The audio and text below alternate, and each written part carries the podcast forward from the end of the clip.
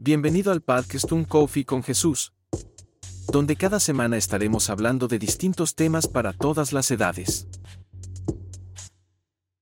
Hola, ¿qué tal? ¿Cómo están? Estamos en el segundo episodio de este podcast de Un Coffee con Jesús. ¡Wow! Y nos da mucho gusto tener como siempre aquí a Jancita y a John que nos acompañan para este querido tema. ¿Cómo se sienten aquí ahora en esta nueva edición?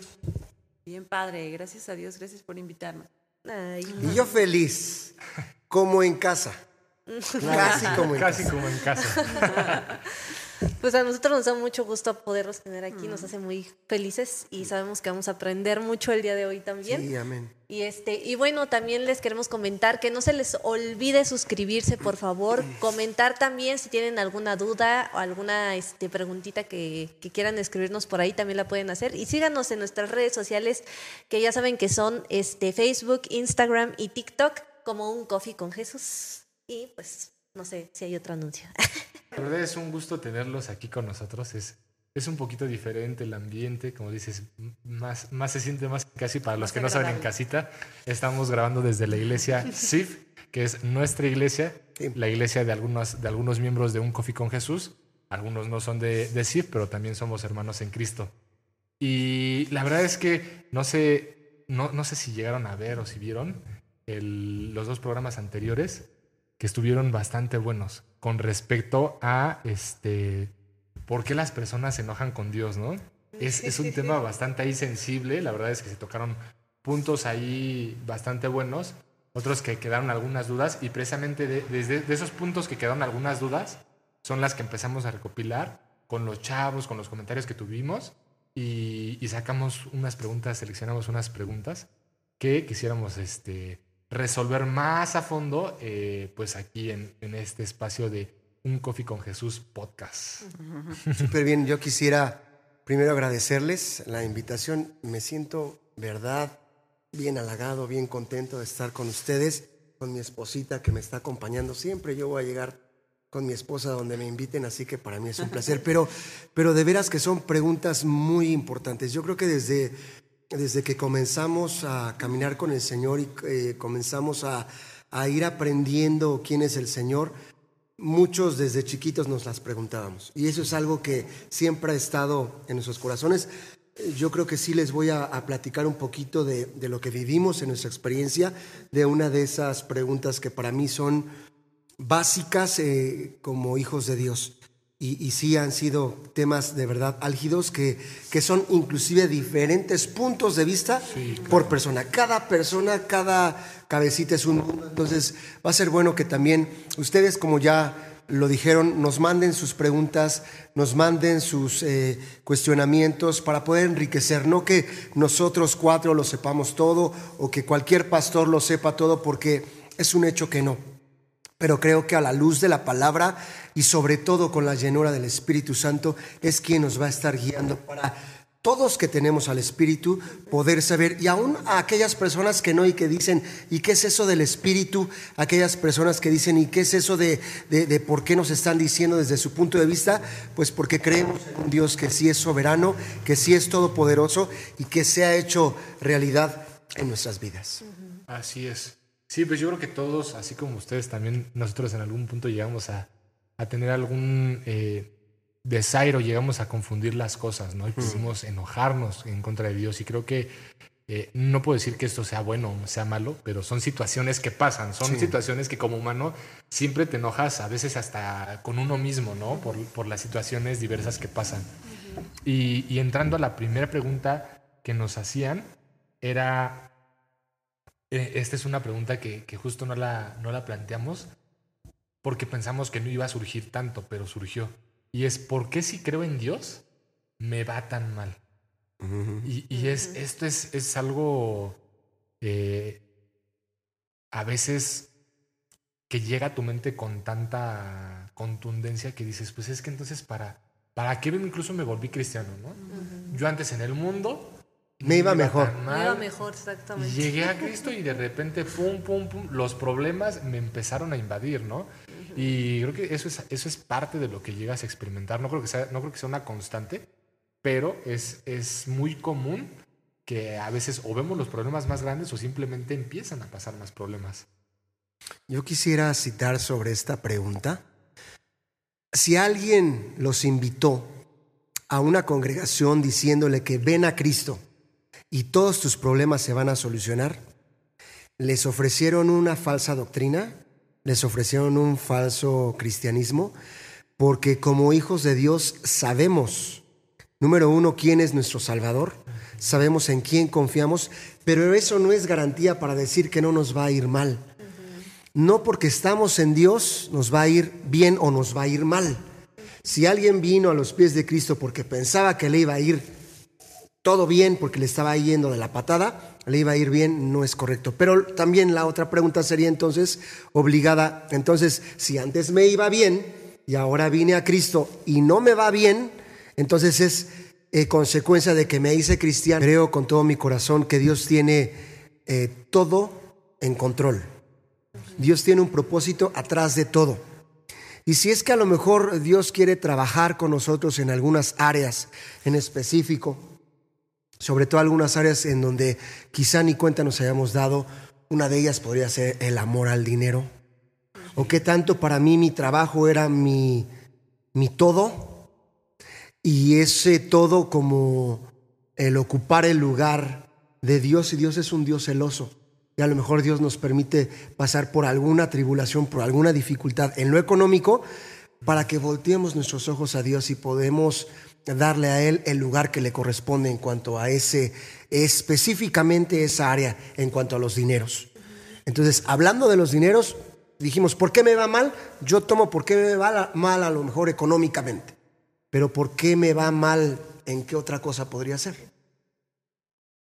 Bueno, a mí, por ejemplo, en este tema de por qué las personas se enojan con Dios, pues yo, en mi experiencia, este, yo sí me enojé con Dios y lamento decirlo porque no es algo de lo que me alegré ahora, pero cuando mi papá se murió, que yo iba a cumplir 15 años, entonces para mí fue una experiencia muy, muy fuerte. Y entonces, este, pues yo primero empecé como bien, y luego pues ya me empecé a enojar y empecé a preguntar, pero ¿por qué te llevaste a mi papá? Si tú, yo, tú sabes que una niña, un adolescente de mi edad necesita mucho a su papá y además pues él me quería tanto y tú no lo necesitas allá y bla, bla, bla. Y entonces te empiezas a enojar con Dios. Empecé a bajar, a bajar, a bajar en mi, en mi amor por Dios en mi relación con Él hasta el punto de que diciéndole a Él, este, no, ya yo creo que de plano no existes porque yo te pedí mucho que mi papá... Entonces como que siento que todas estas preguntas se enfocan en en esa, eh, las puedo reflejar en lo que yo estuve pensando en ese tiempo. Y pues porque yo pensaba claramente que Dios podía sanar a mi papá. Ahora, ahora entiendo que sí lo sanó, pero mejor aún, y se lo llevó y lo sanó bien por completo y lo llevó con él. Pero además, esto que decía Johnny, después de un tiempo que pasó, eh, yo le preguntaba, bueno, cuando regresé a, Dios y ya me arrepentí y todo lo que sea, eh, yo le decía a Dios, bueno, pues por lo menos déjame ver para qué o por qué pasó esto, ¿no? Y entonces eh, me demostró Dios que lo que él de cierto modo quería mostrarme con eso era que él estaba conmigo y que él era mi papá. Y que a lo mejor si yo hubiera seguido teniendo a mi papá, papá carnal, nunca hubiera experimentado a Dios como un padre. Se lo comentaba ayer a un chico porque me pasó eso, o sea, claramente sentí como que Dios me decía, si tú tuvieras a tu papá carnal, ¿sabrías que yo soy tu padre? ¿Me sentirías como padre, como el que te provee? Porque empecé a ver cómo pues con el tiempo mi mamá tenía que esforzarse muchísimo para conseguir las cosas para nosotros y todo, bueno, para nosotras.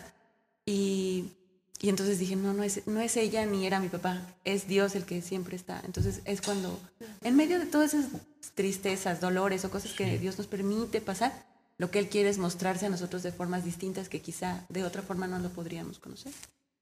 Como que nos enseña un punto de vista como que diferente o, o más bien a saber qué es lo que verdaderamente es valioso o importa.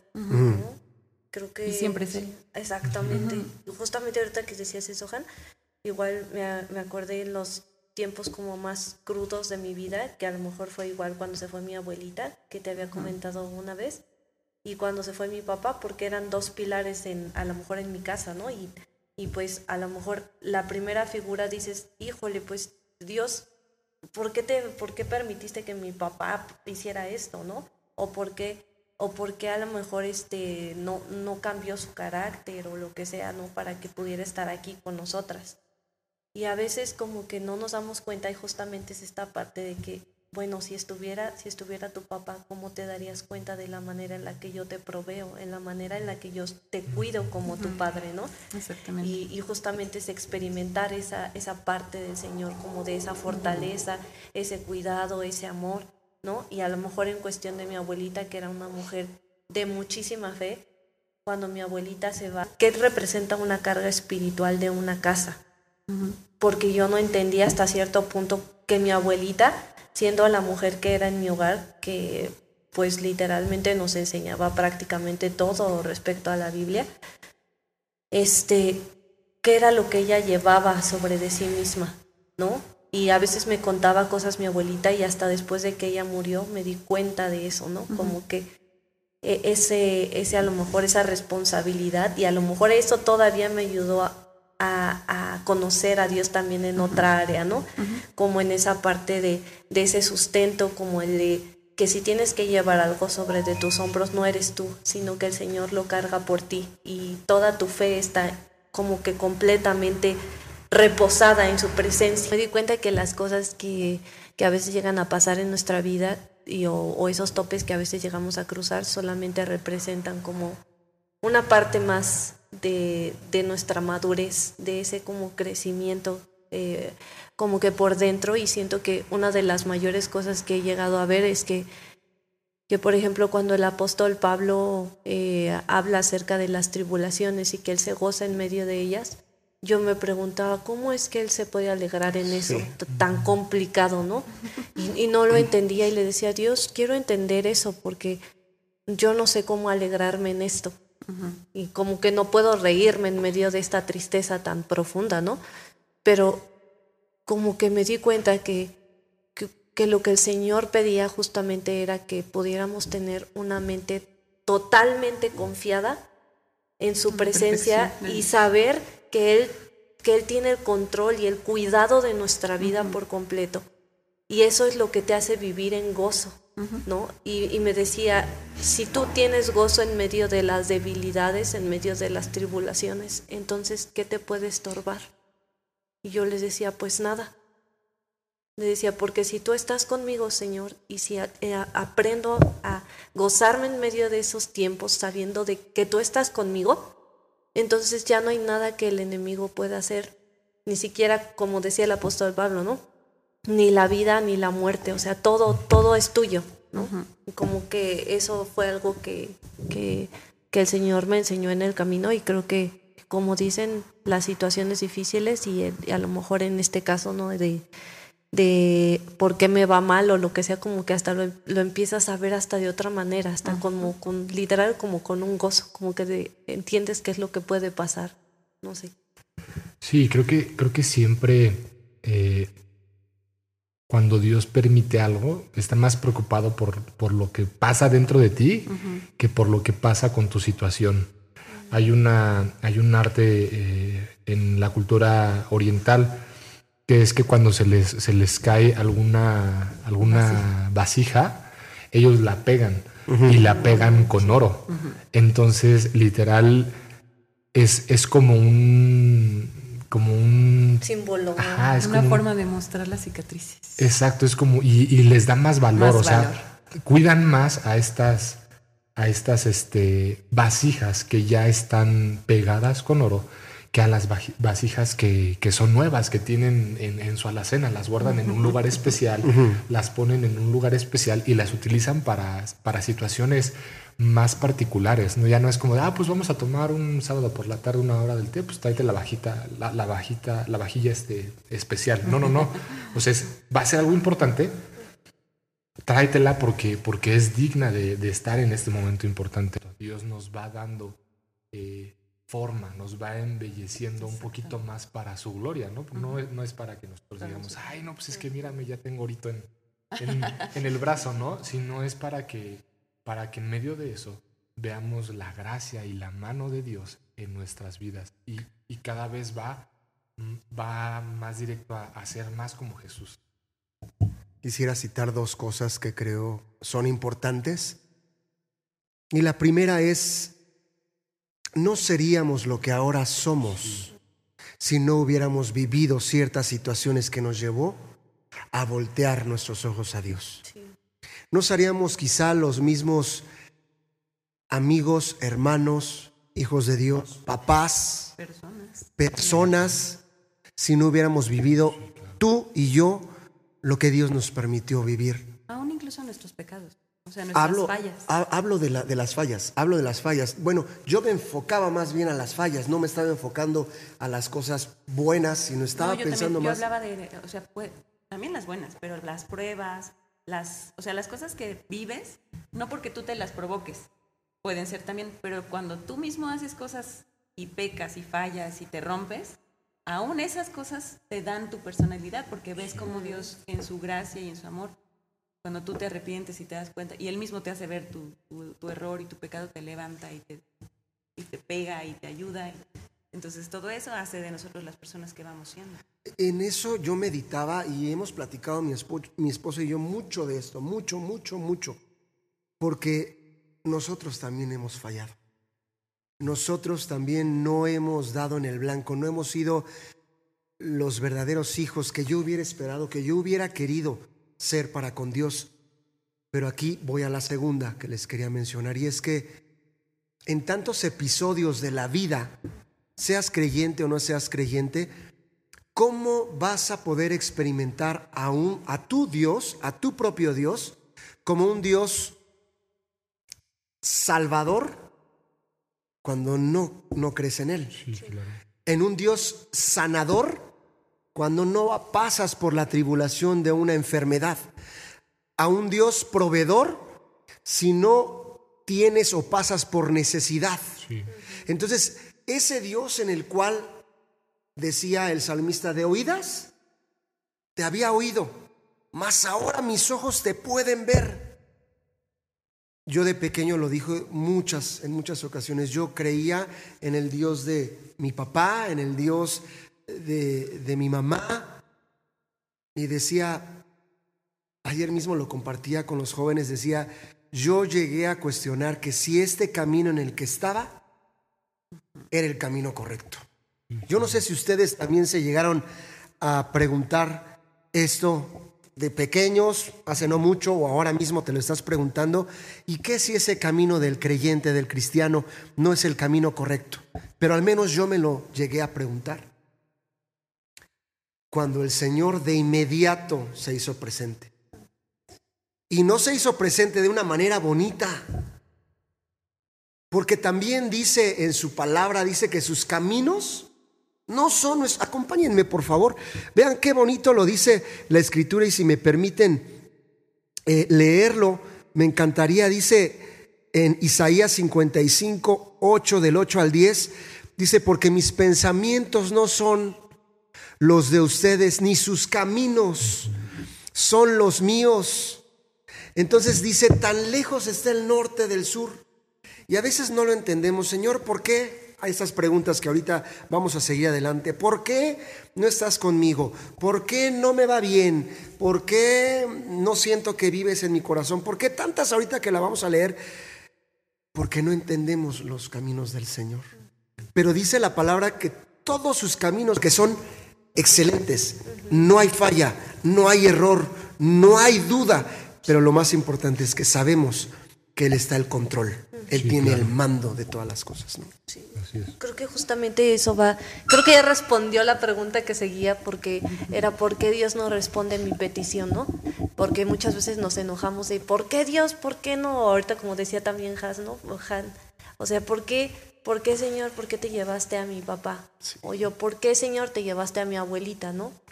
Y, y son, son heridas muy grandes en el corazón, pero siento que entra dentro de, esa, de ese orgullo eh, en querer decir, ¿por qué no se puede hacer mi voluntad si yo creo que esto es mejor que lo que tú piensas o lo que tú tienes en tus manos, ¿no?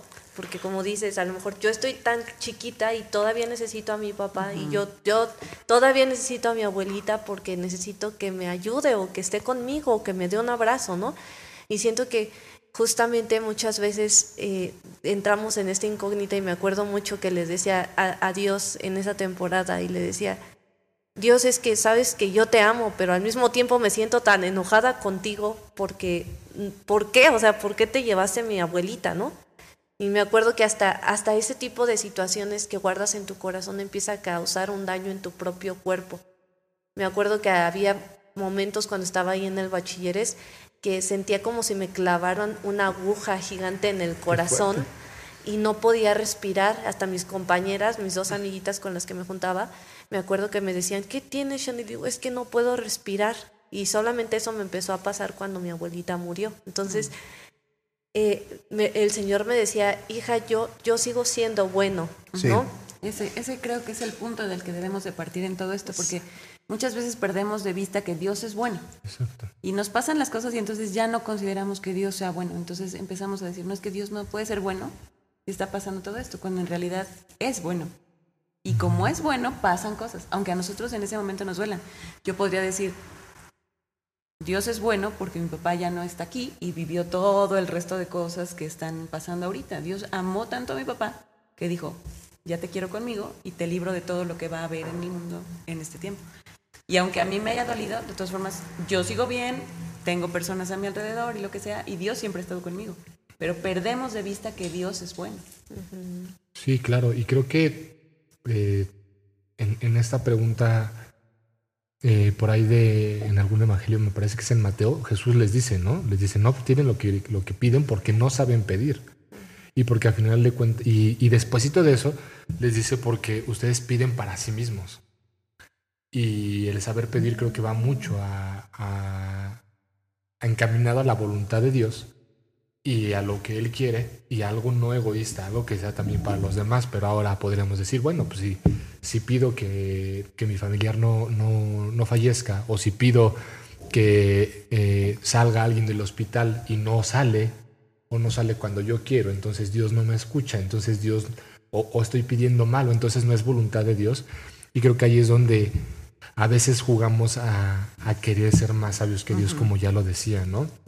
a que bueno, esto es lo que yo, yo, lo que yo quiero, lo que yo pretendo, lo que yo creo que es mejor.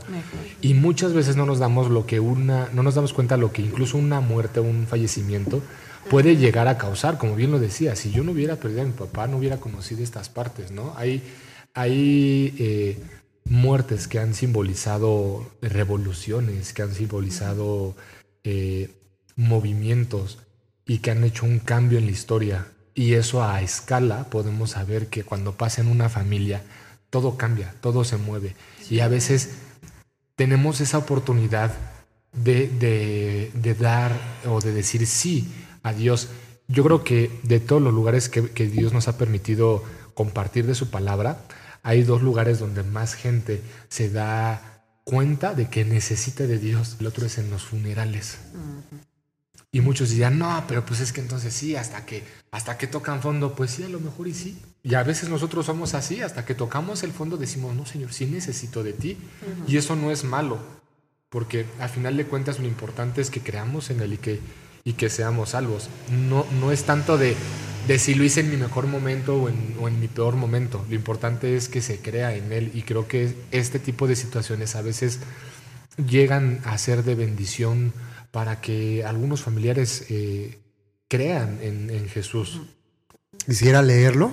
Está en Santiago, capítulo 4, versículo 3, pero me gustaría leer desde el 4 completo porque tiene mucho que ver. Dice, ¿de dónde surgen las guerras y los conflictos entre ustedes? Eso me parece que va a ser otra pregunta por allá abajito ¿No es precisamente de las pasiones que luchan dentro de ustedes mismos? Ahí nuevamente lo que estábamos citando ahorita, porque podríamos hablar es no tanto que sea nuestro egoísmo, porque Dios nos conoce perfectamente, sabe quiénes somos, sabe, sabe qué nos duele, sabe qué, qué nos emociona, sabe en qué pensamos. Versículo 2, sean algo y no lo consiguen, matan y sienten envidia y no pueden obtener lo que quieren, riñen y se hace la guerra, no tienen porque no piden. Versículo 3, y cuando piden, no reciben porque piden con malas intenciones. Hay otro versículo que dice, engañoso es el corazón, perverso, perverso más que todas las cosas. Es decir, que no, no pensamos como lo, como lo que Dios piensa, pero Dios lo sabe y no se enoja y no se pone triste con nosotros. Él es nuestro creador. Cuando le fallamos, cuando eh, lo lastimamos aún con nuestros pensamientos, con nuestros actos, yo creo que Él no se siente mal, al contrario, Él nos quiere revelar. Por eso en la Escritura dice, conocerán la verdad. Y la verdad estamos hablando que es la palabra de Dios. Dice, Jesús es la verdad, yo soy el camino, La verdad. la verdad y la vida. Y entonces conocerán la verdad y la verdad los va a hacer libres. ¿Y libres de qué?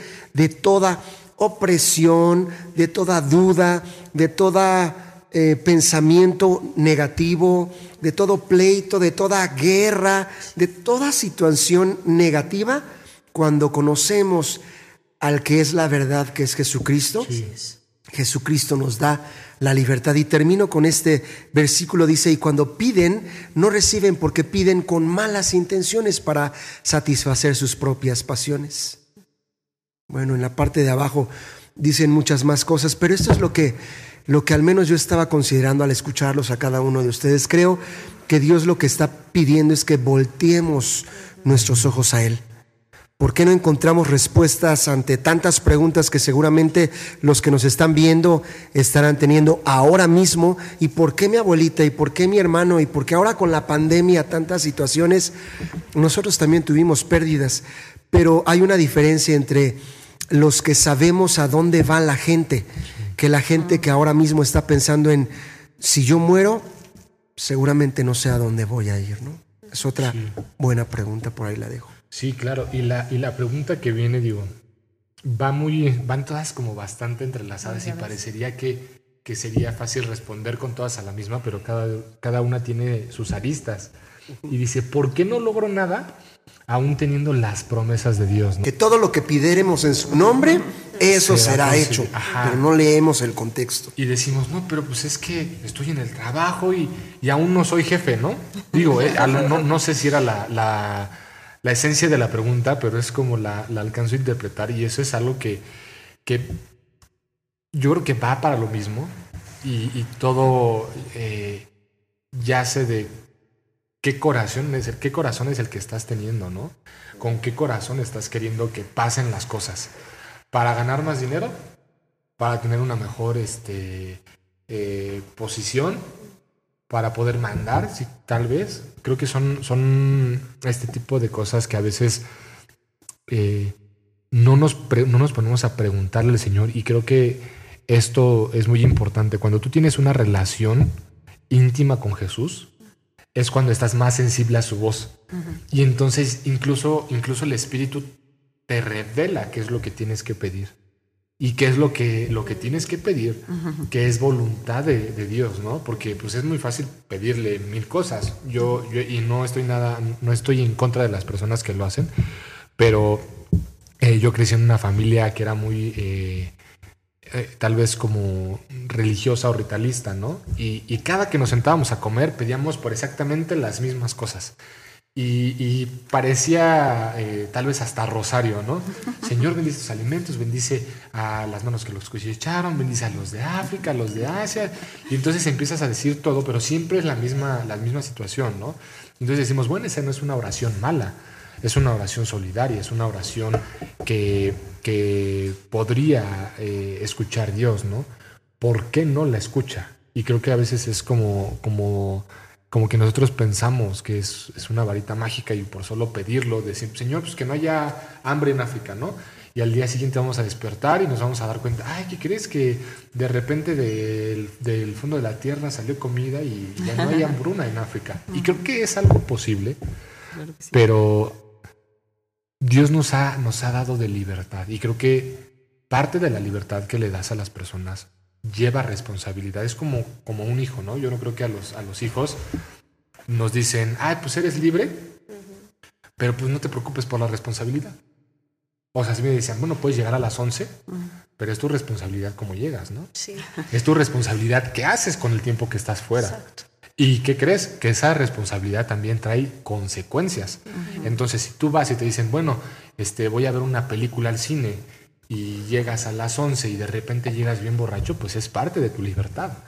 Y parte de esa libertad son las consecuencias, porque si entonces Dios nos quitara todas las consecuencias, la pregunta sería, ¿realmente somos libres?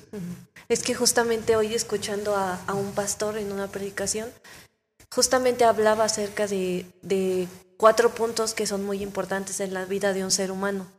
Y decía, cuando Dios creó eh, al hombre y creó la tierra, estaba diciendo que lo primero que el Señor les dijo es como que vayan, como que vayan y, y extiéndanse, o sea, disfruten de lo que yo les estoy dando.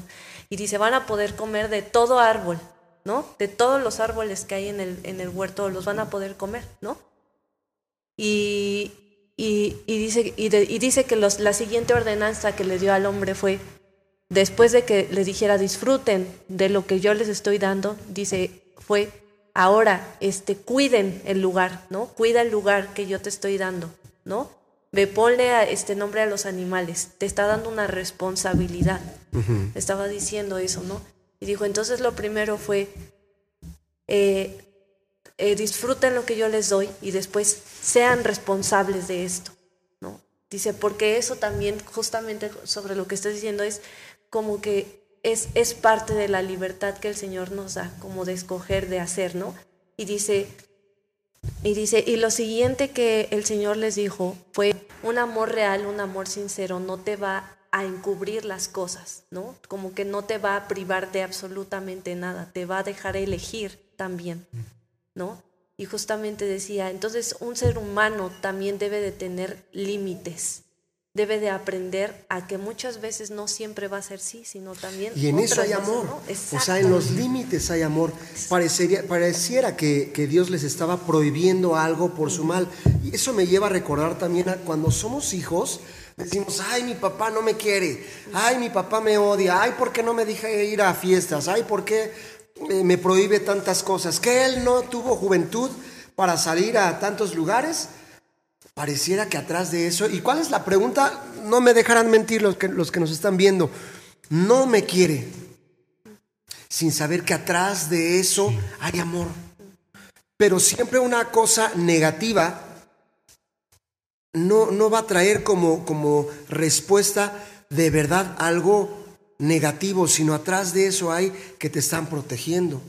Cuando te dicen, oye, cúbrete, este, protégete, mira cómo está el clima. Ay, no, es que yo tengo calor y, y, y- y déjame ser. Tú porque eres bien friolento. Y el Robert saliéndose de... Sí. Así. Sí, ya Al sabe, frío. ¿no? Con su camiseta este, transparente el Robert. Ah. Pero la verdad es que los están protegiendo. Lo mismo decíamos, ¿no? Ayer que les digo que me tocó compartir, pero ya nos queremos ir a fiestas y ya queremos hacer nuestra santísima voluntad. Pero Dios atrás de todo tiene un porqué. Sí. Y atrás de eso hay un amor profundo que no alcanzamos a ver. Lo hablábamos con Mao y decíamos cómo nuestra mente está limitada. O sea, estamos, somos miopes, vemos hasta donde, donde nuestra nariz. O sea, que ni, ni la nariz ve, ¿no? Pero hasta ahí nos quedamos. Y Dios está viendo perfectamente todo el abanico y todo el panorama cuando nosotros ya nos estamos ahogando, ¿no? En ese vaso de agua. Y cuando nos dicen, llévate el paraguas. Y ya me imagino a la mamá de Robert. Para el que no conoce a Robert, es un niño lindísimo, pero Robertito, y llévate por favor tu chamarra. Robertito, y por favor llévate tus, tus botitas, ¿no? Y, y- y creo que eso representa el cuidado de Dios para nuestras vidas. El, mes- el versículo es Juan 14 en el versículo 13, el que estaba citando Edgar, y aquí en la versión eh, NBI, dice, cualquier cosa que ustedes pidan en mi nombre, yo la haré. Así será glorificado el Padre en el Hijo. Pero vean aquí el contexto es que la pida para que el nombre de Dios sea glorificado. Si yo estuviera compartiendo y dijera, ¿por qué Dios no me ha concedido el que yo pueda tener un Lamborghini? Una Harley, pues. Una Harley. ¿Por qué Dios no me ha dado una Harley? Porque Dios me dijo o una moto o tu familia. Atrás de eso hay amor. Atrás de eso hay cuidado. Atrás de eso hay protección. Y para los que manejan moto, los envidio, pero de la buena. Porque me encanta manejar moto. Pero así fue de claro Dios conmigo. Entonces yo, ¿cómo me voy a enojar con Dios por haberme dicho, no, quiero que te compres tu moto y quiero que andes en carro? Y luego no nada más era un carro Digo, yo lo hubiera tuneado y le hubiera puesto rines y no sé qué, sino ahora me mandó hasta una familiar, ¿no? Una sub. Y digo, chale, pues como que no me siento así como, bueno, pero no podemos enojarnos con Dios. Debemos entender que la soberanía de Dios trasciende a nuestra limitada capacidad de poder pensar por qué esto, por qué el otro, por qué yo, por qué no. Así es. Y creo que otra, otra cosa, ¿por qué no logro nada aún teniendo las promesas de Dios? Es porque creo que siempre en, en, la moneda hay dos caras, ¿no?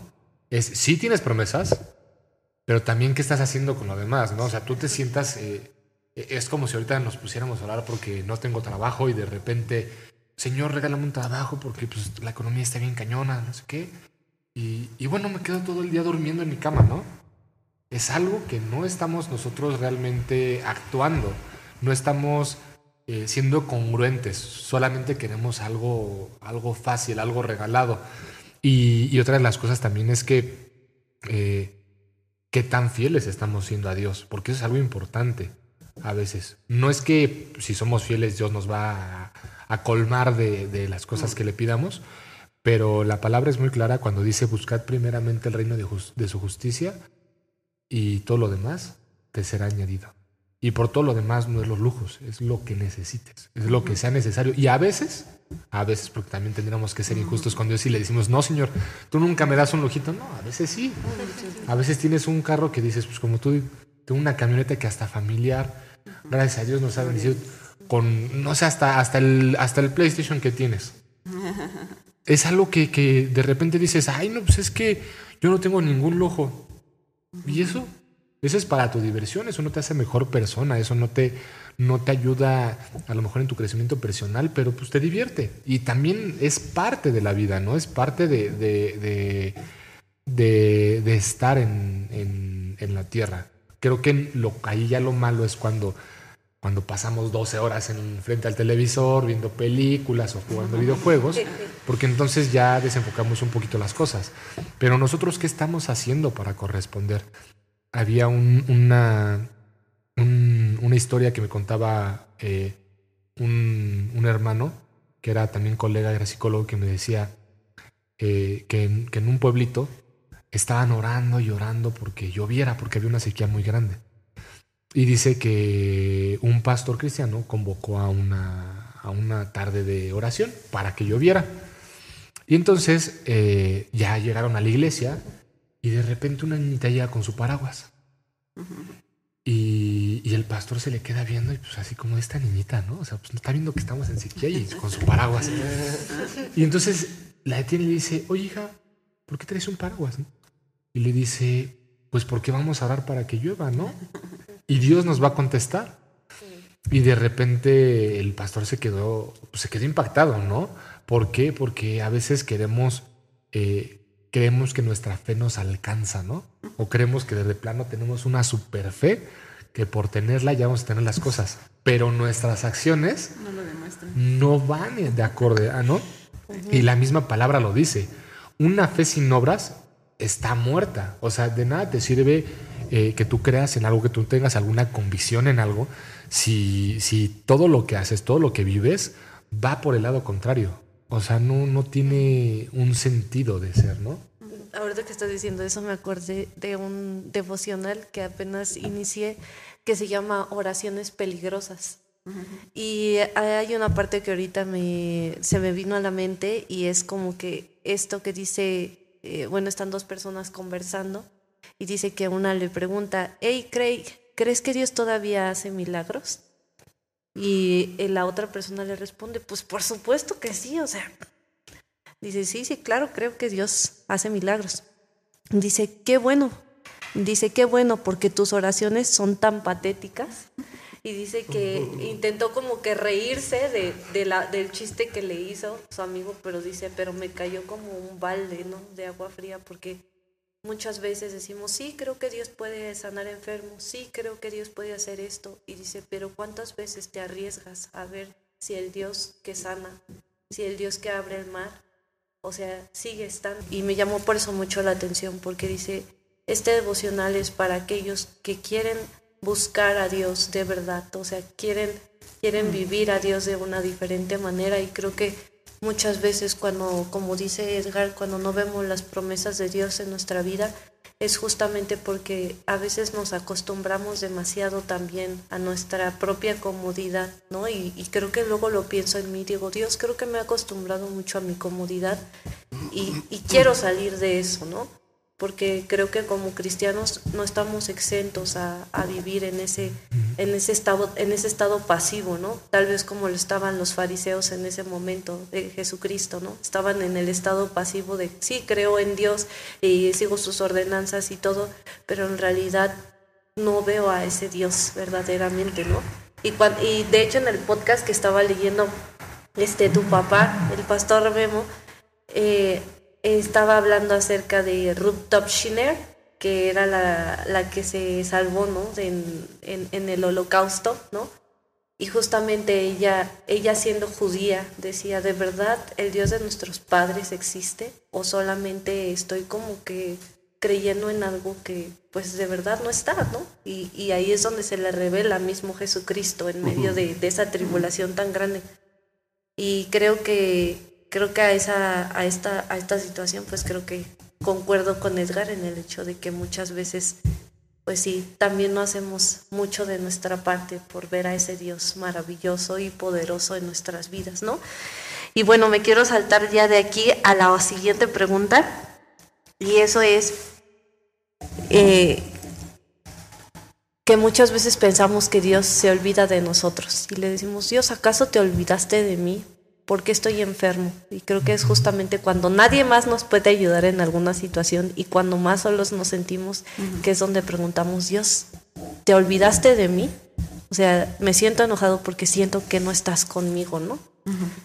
Y pues, no sé, ustedes qué quieren opinar acerca de, de, este, de este asunto, de este punto. Yo pienso que es, que es muy común que nos sintamos así, este, como que Dios se olvidó de nosotros o se apartó de nosotros, pero cuando ya lo meditas, yo creo que la realidad es que los que nos apartamos de Dios siempre vamos a ser nosotros. Si estamos en enfermedad, entonces empezamos a preocuparnos tanto por nosotros mismos, sí. empezamos a lamentarnos tanto por nuestra situación, generalmente, no digo que todos, pero generalmente eh, lo que hacemos es empezar a meternos tanto en nuestros pensamientos, ¿y ahora qué voy a hacer? ¿Y cómo voy a pagar? ¿Y cómo voy a hacer esto? Que nos olvidamos que tenemos un Dios vivo cerca de nosotros nos apartamos tanto que luego cuando volteamos decimos, ya estás bien lejos, pero en realidad fue porque nosotros nos fuimos alejando con nuestros pensamientos, con nuestras dudas, con, con nuestro enojo. Al final termina siendo enojo, cuando Dios siempre estaba allí y que aún, como ya dijimos antes, en medio de esa enfermedad o en medio de esa situación, Él nos quiere enseñar algo. Y aunque esa enfermedad terminara mal para, o mal para nosotros y que termináramos muriendo, por eso digo mal para nosotros, pues si nos morimos, nos vamos con eso. Pero las demás personas que quedan, pues van a aprender algo y Dios tiene algo preparado para eso. Entonces, como vuelvo a decir, si, ten, si la base de todo es que Dios es bueno, así tendríamos que vivir sabiendo que, claro. que Dios es bueno y que Él no es el que se aleja de nosotros en ningún claro. momento, sino que nosotros somos los que nos apartamos y que nosotros tenemos que regresar. La Biblia nos llama una y otra vez a vuélvete a mí, vuélvete a mí, vuélvete a mí, porque somos nosotros los que terminamos tomando el camino de alejarnos por la situación. Creo con todo mi corazón que lo más importante sería conocer el propósito de Dios para nuestras vidas. Sí. Conociendo ese propósito, podemos decir, pase lo que pase, es voluntad de Dios. Pero cuando no conocemos ese Dios vivo, del cual está hablando mi esposa, del cual nos está comentando, ese Dios que tiene todo bajo su control, la voluntad de Dios, que aunque venga carencias, cualquier cosa que les venga a la mente, muerte, no dice el pasaje, para mí, el vivir es Cristo y el morir también es ganancia. O sea, que pase lo que pase, estemos en la situación que estemos, debemos voltear nuestros ojos al Todopoderoso, al Creador de tu vida, de mi vida, y saber que Él tiene todo bajo su control. Justamente me recordé de la canción de Julio Melgar, cuando dice, con la de tus cuerdas de amor cayeron sobre mí, ¿no? Y que hay una parte de la canción donde ponen su voz al final y dice, dice, nosotros oramos a Dios por un milagro, dice, pero el milagro sucede todos los días, ¿no? No nos damos cuenta que sucede todos los días y creo que eso es parte de, conocer, como dices, John, y como que el, Totalmente. no sé, como que el amor de Cristo, ¿no? Y su propósito en nuestras vidas. Sí, pero somos, el egoísmo nos lleva a ver otra vez nuestra limitación que no tenemos y pareciera que tenemos a Dios como un genio de la lámpara maravillosa en donde nada más, Señor, necesito, quiero, te pido porque, y, no sabemos orar, no sabemos tener esa relación que Dios está esperando, como aquel padre escuchar de sus hijos, te amo. Papá, gracias, gracias porque eh, pararme, ver la luz que me permites eh, respirar. Mucha gente ya no, no se para y no ve la luz del día y, sufre tanto eh, la soledad, el, en la necesidad de que estuvo trabajando y después estuvo a punto de jubilarse y lo asaltaron y lo mataron y le quitaron su jubilación y pareciera que, ¿qué sucedió para todo lo que trabajó toda la vida? Por eso es que el propósito del creyente, perdón, del Hijo de Dios es saber cuál es la voluntad de Dios. Sí, claro. Sí, y ahorita me acordé de, de, algún video que vi hace muchísimos años que decían que era de Albert Einstein, que yo no creo que haya sido así, porque al menos no, no fue de una fuente confiable, pero que sinceramente me dejó pensando mucho. Y va a un lado de lo que decía, de lo que decías, Han, a, a la siguiente pregunta, que es ¿Por qué si Dios ama tanto? ¿Por qué si Dios nos ama hay tanto mal en el mundo, no? Y, en este video este, hacía el, el, profesor acá la pregunta retórica, ¿no? Si Dios existe, ¿por qué? A ver, ¿por qué hay tanta mal? ¿Por qué hay guerras? Y según este video, Albert Einstein se paraba y le decía, ¿cuál es la definición del frío? Y la definición eh, digamos, científica de frío es la ausencia del calor. Y dice, pues así es. La definición de maldad es la ausencia de Dios. Así es. Entonces, no es que, no es que Dios quiera que vivamos así y, y va a un lado a lo que decíamos hace ratito. Es la libertad con todo lo que conlleva la libertad. Tú no puedes, tú no puedes hacer algo, lo que sea en tu vida, creyendo que no vas a tener una consecuencia. A lo mejor no es en ese momento, ¿no? A lo mejor si tú de repente eh, decides matar a alguien, lo escondes en tu jardín y de repente pues, pasan dos, tres meses. consecuencia? No pasó nada. Pero al final de cuentas las consecuencias, primero psicológicamente, y después ya si, si lo llegan a encontrar, son tan amplias, son, son tan, tan profundas, que eso hace cambiar todo. Y nos, da, nos damos cuenta de que entonces vivimos en un, en un mundo libre y que esa libertad, por no saberla manejar, porque bien lo decía Pablo, ¿no? Todo me es lícito, pero no, todo, me, conviene. Todo me es lícito, pero no todo me edifica, no todo me sirve. ¿Y qué es lo que pasa? Somos libres. Como humanidad somos libres. Somos libres para matar, somos libres para amar, somos libres para regalar cosas. Y esa libertad nos ha llevado a donde estamos, de una mala manera. Quisiera citar el pasaje. No se engañen de Dios Nadie se burla. Gálatas 6, del 6 al 8. Cada uno cosecha lo que siembra. El que siembra para agradar a su naturaleza pecaminosa, de esa misma naturaleza cosechará destrucción. El que siembra para agradar al Espíritu, del Espíritu cosechará vida eterna. ¿Qué tenemos? ¿Por qué nos quejamos? Porque el ser humano nunca terminará saciado. De verdad, eso es una respuesta fácil de contestar. ¿Por qué? Porque la naturaleza del ser humano es esa. Que por más, no, no, pregúntenselo pregúntense en cualquier situación, pero cuando dices, me voy a comprar un Play, ¿cuál es el último? Yo no sé de esos. Ahora ya soy papá, por cierto, de uno de 14. Xbox Series X. ¿Cuál? Xbox Series X. Ok, O Serie X. 5, O el Nintendo Switch. Ahora imagínense, No, ese serie no sé qué X salió hace meses. Pero mi esposa y yo jugamos el Nintendo. Y ese primer Nintendo para mí era wow, era la magia, magnífico. Nada más se podía conectar en la casa, no podías traerlo. Ahora que los veo con su PSP se llama? ¿Cómo se llama? PSP, ¿sí, no? PSP? PSP. El Oh, PSP. el, o el PSP, pues. Switch. O el Switch, ándale, ya los veo en el carro, a los chavitos ahí en el carro y, y la mamá ahí dándole para que se entretenga. Digo, ¿hasta dónde ha llegado la tecnología? Pero no terminamos de satisfacernos. El chavito que tiene lo último, ¿cuál es el teléfono? El, el- el- bueno, X Gol, pero este sale el día de mañana el nuevo y ya no quiere ese porque ya fue viejito. Y entonces, ¿qué va a suceder con eso? Eso es lo que el ser humano quiere, quiere lo último, quiere lo, lo moderno, lo, lo último en te- tecnología, el último carro, el último teléfono, y cuando no lo obtiene, Sí. entra en un momento de frustración. Así es. Y entonces viene el reclamo, en el mejor de los casos, al papá o a la mamá. Pero ya de grandes, ya no es al papá o la mamá porque ya no vives con ellos. Entonces, ¿a quién tienes a la mano? Pues a Dios. Y ahí puedo decirles, ¿por qué Dios? ¿Por qué todo Dios tiene, es lo malo? Le reclamamos, ¿por qué estoy enfermo?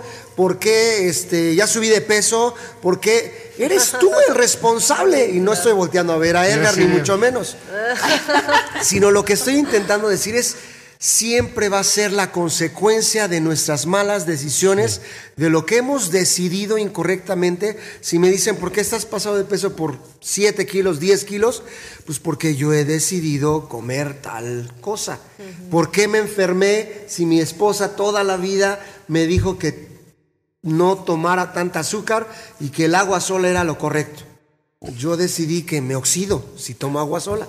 Esa es la verdad. ¿Por qué no hice caso cuando me dijeron que no comiera tanto pan y seguía comiendo pan? Ya me entendieron y creo que también en casita nos estamos entendiendo, pero esa es la triste y cruda realidad. Siempre le echamos la culpa a Dios. ¿Y por qué te lo llevaste? Y era un señor que fumaba toda su vida, ¿no? Y ya tenía 90 años.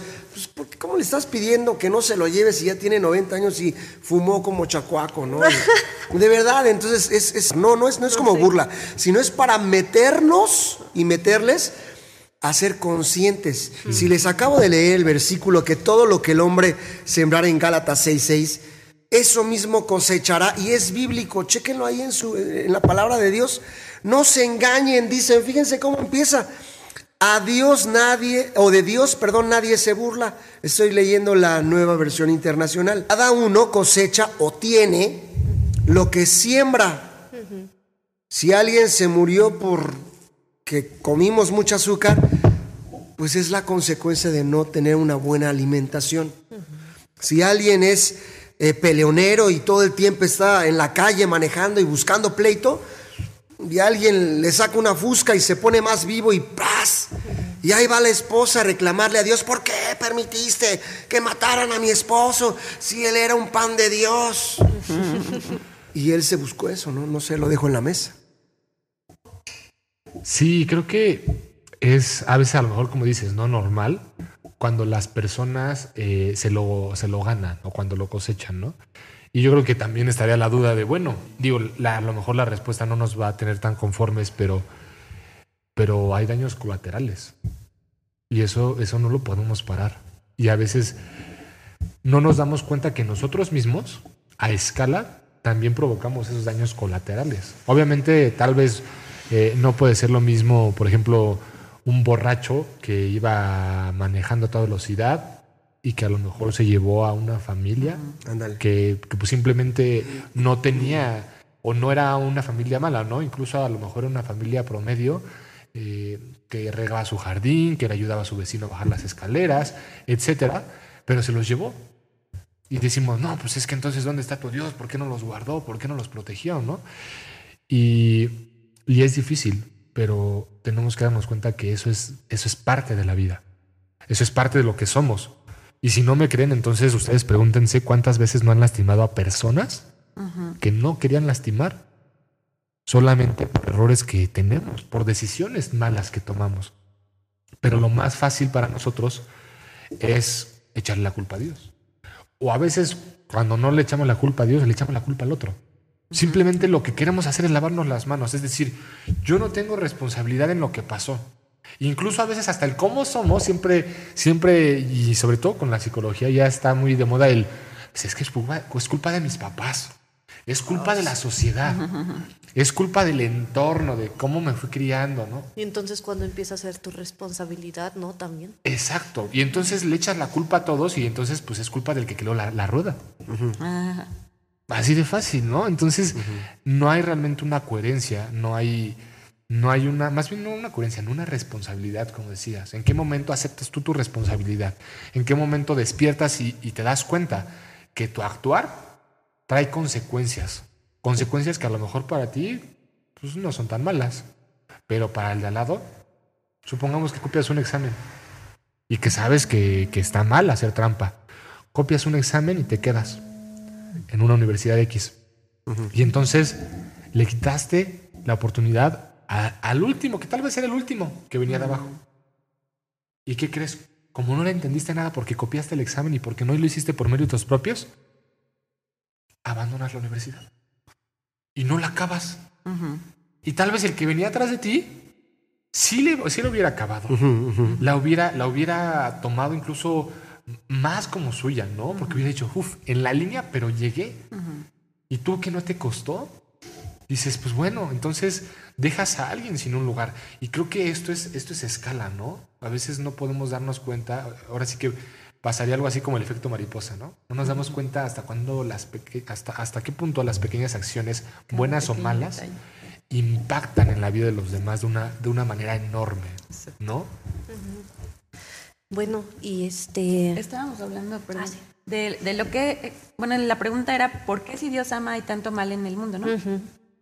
Yo este, leí en- ah, últimamente en Deuteronomio y sé que en muchas partes de la Biblia está como más también ahí ese mismo eh, que Dios aclara por qué hay tanto mal en el mundo, pero ahorita me gustó mucho este de Deuteronomio porque dice, bueno, hay un- son pedacitos, esto es Deuteronomio 29 y luego el 30, pero dice, por ejemplo, en 29, 19 dice, que ninguno de ustedes, al oír las advertencias de esta maldición, piense livianamente y se diga, prosperaré, aun cuando me conduzca de acuerdo con mi propio capricho, porque será la ruina de todos. O sea, uno y la ruina de todos, ¿no? Sí, sí, sí. Pero porque nos movemos en nuestros propios caprichos. Correcto. Y luego dice este, que la gente preguntaría, ¿por qué el Señor trató así a esta tierra? Porque ya tuvo su destrucción y todo, y vino la maldición de Dios y pasaron cosas, ¿no? Y dice, ¿por qué el Señor, por qué el Señor trató así a esta tierra? Preguntarán las naciones, ¿por qué se encendió de tal modo su ira? Y se les dirá, porque el pueblo de esta tierra quebrantó el pacto que hicieron con el Señor, Dios de sus antepasados, quien los sacó de la tierra de Egipto. Ellos adoraron a otros dioses que no conocían, y todas las naciones, digo, perdón, maldiciones, escritas en este libro cayeron sobre ellos. Con gran ira el Señor los, los desarraigó de su tierra y los lanzó a otra tierra donde viven todavía.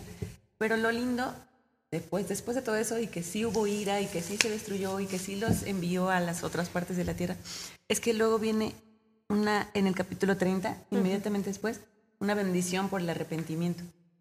Y entonces dice, eh, si entonces, ahí donde Dios te desterró, quisieras volverte, una vez más, ¿no? Quisieras volverte, porque decíamos que Dios está a cada rato diciendo, vuélvete a mí, vuélvete a mí. Pues es nuestra decisión, al fin y al cabo, es lo que decíamos desde hace rato, es el libre albedrío que Dios nos dio, el nosotros poder decidir. Si quisieras volverte al Señor tu Dios y tú y tus hijos comenzaran de todo corazón a obedecer los mandamientos que te he dado en este día, el Señor tu Dios te rescatará del cautiverio, o sea, de ahí donde estés, ¿no? Ahorita ya no estamos en un cautiverio, pero podemos verlo como aún en esos momentos en los que ya nos metimos en nuestras más tremendas profundidades por nuestras decisiones y deshicimos y rompimos y fallamos y nos enlodamos, aún ahí si decides volverte a Dios, Él tendrá misericordia de ti y te recogerá de todas las naciones donde te he esparcido. Aun cuando estés en el extremo de la tierra, Él irá y te buscará para traerte de regreso a la tierra de tus antepasados. Poseerás nuevamente la tierra y Él te dará y Él te hará bien y te multiplicará aún más que tus antepasados. Dios limpiará tu corazón Wow. y el de tus hijos, el de los hijos de tus hijos, para que amen al Señor con toda tu mente y con todo tu ser. E Israel vivirá nuevamente. Si te vuelves al Señor y obedeces todos los mandamientos que te he dado hoy, el Señor tu Dios retirará sus maldiciones y las lanzará contra tus enemigos y contra los que te odian y persiguen. El Señor tu Dios prosperará todo cuando emprendas y te dará muchos hijos, mucho ganado y abundantes cosechas, pues el Señor se gozará nuevamente en ti como lo hizo en tus padres. Él se alegrará con tu obediencia si sigues los mandamientos escritos en este libro de la ley y si te vuelves al Señor tu Dios con toda tu mente y con todo tu ser. O sea que una vez más vemos que en realidad somos nosotros. El haber, desde Adán y Eva, el haber tenido, obviamente, eh, ese libre albedrío. ¿Y quién nos dio el libre albedrío? Pues Dios. Pero ¿quién quiere a alguien que nos ame porque lo obligamos? ¿no? O sea, yo creo que ninguno aquí ni allá quisiéramos que alguien nos hablara, amara o nos estuviera con nosotros a la fuerza. Como si fuera un robot de, quiéreme tantito. Ah, sí. Ah, Este, dime palabras bonitas. Y hay una lista, ¿no? Alexa, dime de 10 palabras bonitas. o sea, Alexa, dime que me quieres. O sea, no, no está lindo. Entonces Dios tampoco quería eso y por eso nos dio libre albedrío y por eso puso el árbol ahí para que nosotros pudiéramos decidir. Lo malo es que somos muy torpes y muy necios y siempre estamos volteándonos de donde tenemos que estar y nos distraemos de Dios, agarramos el fruto y, y así nos sigue pasando. Y entonces cuando, pero Dios nos dice, si te vuelves a mí, aquí estoy. Si te vuelves a mí, yo no me fui. Y yo te voy a bendecir. Si te vuelves a mí y abandonas tus malos caminos, yo aquí estoy. Pero ¿por qué pasan las cosas malas? Porque tomamos los malos caminos. Perdón, ¿qué es el libre albedrío para los que nos están viendo que no saben esa palabra? El libre albedrío es tomar nuestras propias decisiones. O sea, el poder tomar nuestros los propios deseos, nuestros placeres, lo que nos, lo que nos... Bueno, cada quien lo que quiera, ¿no? O sea, lo que quieras escoger. Edgar decía el pasaje de Mateo 6:33, busca entonces primero el reino de Dios y su justicia y todo lo demás vendrá por añadidura con relación de lo que está diciendo Han. Él espera, él anhela que nos acerquemos primero a él. Si queremos un buen resultado, pase lo que pase, sea el fin que sea, no el resultado quiere decir que va a ser algo positivo a lo que nosotros queremos sino el resultado que Dios quiere para nuestras vidas, entonces debemos buscarle con todo nuestro corazón. Buscar primero a Dios, su reino, su justicia, lo que es bueno, lo que a Él le agrada, lo que Él espera de nosotros, que está en su voluntad para nuestras vidas, Él nos lo, lo- nos lo dará por, por añadido. ¿no? Sí, justamente ahorita que dicen eso, eh, me acuerdo que estaba hablando en la mañana con una de mis hermanas y hablábamos acerca del pasaje que dice que dice que el principio de la sabiduría es el temor a Jehová, ¿no? Y creo que justamente va con eso, porque cuando cuando uno teme al Señor es porque reconoce que lo que está escrito en su en su palabra es una verdad y eso te lleva a la vida. Y cuando uno, uno se monta en sus propios pensamientos y decide ir por sus caminos, justamente es cuando, como ahorita lo estamos hablando, suceden estas cosas. Pero dice, o sea, si me temes y crees que, que lo que yo te estoy diciendo es una verdad, entonces vas a doblegar tu orgullo ante, ante lo que tú crees que es mejor y me vas a hacer caso en lo que yo te estoy diciendo que te va a hacer bien a ti, ¿no? Entonces por eso desde ahí empieza la sabiduría, porque empiezas a reconocer que tú no tienes todas las respuestas, sino que Dios es quien toma todo en sus manos, ¿no? Y, y justamente cuando también eh, el rey Salomón dice, el fin de todo el discurso eh, dicho, ¿no? En Eclesiastés dice, es este, teme a Dios y guarda sus mandamientos, porque este es el todo del hombre. ¿no? Y creo que justamente empieza a hablar de todo lo que, del todo lo que él vivió, a lo que él se permitió, ¿no? Darse. Y que aún en todo esto, lo más importante para él fue teme al Señor y guarda sus mandamientos, ¿no? Porque esto es la verdad. Y, y de aquí me quiero saltar a la siguiente pregunta, que dice, si Dios existe, ¿por qué me siento tan solo o tan sola? ¿No? Creo que muchas veces nos llegamos a hacer ese, esa preguntita, entonces, pues, no sé ustedes cómo se han sentido igual respecto a ese. ¿Qué piensas? Pues una vez más yo creo que es eso, que cuando estás en esa si- situaciones, tú te apartas de Dios, tú te apartas de todos y luego te sientes solo porque pues estás pasando por alguna situación triste o algún momento en tu vida y lo que haces es aislarte, pero no solo de las personas a tu alrededor, sino incluso de ti mismo. Te metes tanto en ti que ya ni siquiera alcanzas a ver las personas que están a tu alrededor y te aman tanto. Y también piensas que Dios no está, pero pues Dios siempre está ahí. Y es triste que, que, que sí nos pasa constantemente a todos, o bueno, muchos, o a mí sí me ha pasado, que de repente sientes que Dios no está ahí, pero, pero sí está. Y cuando buscas y, lo, y vuelves a Él y le dices, otra vez te das cuenta de que estaba ahí, de que siempre estuvo ahí, y que si te sentías solo es porque tú mismo hiciste eso, alejarte, aislarte de todo. También yo creo que si en muchas, no en alguna ocasión, nos hemos sentido como dice Han, Dios no se enoja. Dios no se saca de onda. Dios nos comprende. Él sabe lo que hay en nuestro corazón. Aquellas personas que aún nos decimos creyentes y, y que somos atacadas con el hecho de decir, ¿por qué? ¿Por qué dudas? ¿Por qué no tienes fe? Porque creo que ellos han podido conocer a un Dios, y digo gloria a Dios por la fe que ellos puedan tener, pero hay personas que no tienen la misma fe que otros. El versículo que se menciona es, conforme a tu fe te sea hecho. Esto nos, nos lleva a considerar que no todos tienen el mismo nivel de fe. No estoy hablando del don de fe, sino estoy hablando de la fe que tenemos como hijos de Dios. Entonces a veces como los mismos creyentes nos atacamos entre nosotros diciendo, ay, ¿por qué te dices creyente, no? ¿En dónde está tu fe? ¿Por qué no confías en Dios? ¿Por qué dices que te sientes sola? Al menos así yo lo pensaba, ¿no? De aquellos que, ya lo dije, ya le pedí perdón a Pepe, de en alguna ocasión que decía, ¿y por qué eso de la migraña? Y que pues yo ni lo sé, pero les da. ¿Y tú quién eres para juzgar si si sí les dio o no les dio, o si entró en depresión o no? Lo que yo llevaría a considerar es, mejor pidamos por esas personas que se están sintiendo mal, para que no falte su fe en esos momentos de depresión, de soledad, de incertidumbre, de angustia, de problemas, de tantas cosas que vienen a, a nuestra mente como hijos de Dios. Así que no somos diferentes a el, el- el hecho de decir, porque conocemos la escritura, porque conocemos a Dios, debería de ser por ley que no dudes. Tengo que decir, pues sí he dudado. Tengo que reconocer, sí me he sentido triste. Tengo que reconocer, he llorado. Y tengo que también reconocer que le he reclamado al Señor, diciendo, Señor, yo no entiendo. Pero no es un reclamo como airado, como, como de pleito con el Señor, sino, Señor, enséñame, muéstrame, revélame, dime, por favor, me urge casi, casi que me digas por qué estoy pasando por esta situación. Y el Señor, en su infinita misericordia, se muestra de tantas maneras.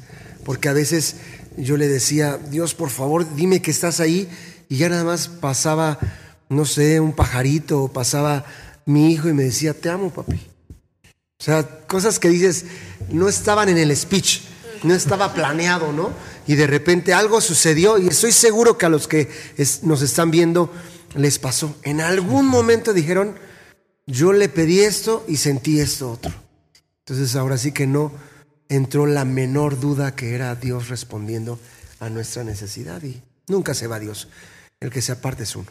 Así es. Antes de pasar a la siguiente pregunta, eh, a mí me pasa algo curioso con las canciones, que siempre, siempre que escucho una canción me gusta así muchísimo, como que o es porque estoy atravesando una situación o es porque la voy a atravesar, ¿no? Y en una de esas veces eh, me salió una canción que no recuerdo ni cómo se llama el artista, eh, pero se llama There Was Jesus. N- No soy bueno pronunciando inglés, no me juzguen, pero se lo vamos a dejar aquí abajo el link. Y, y hablan precisamente de esto, ¿no? Dice, en los momentos malos, en las caídas, en las desilusiones, Él ha estado ahí. Siempre ha estado ahí.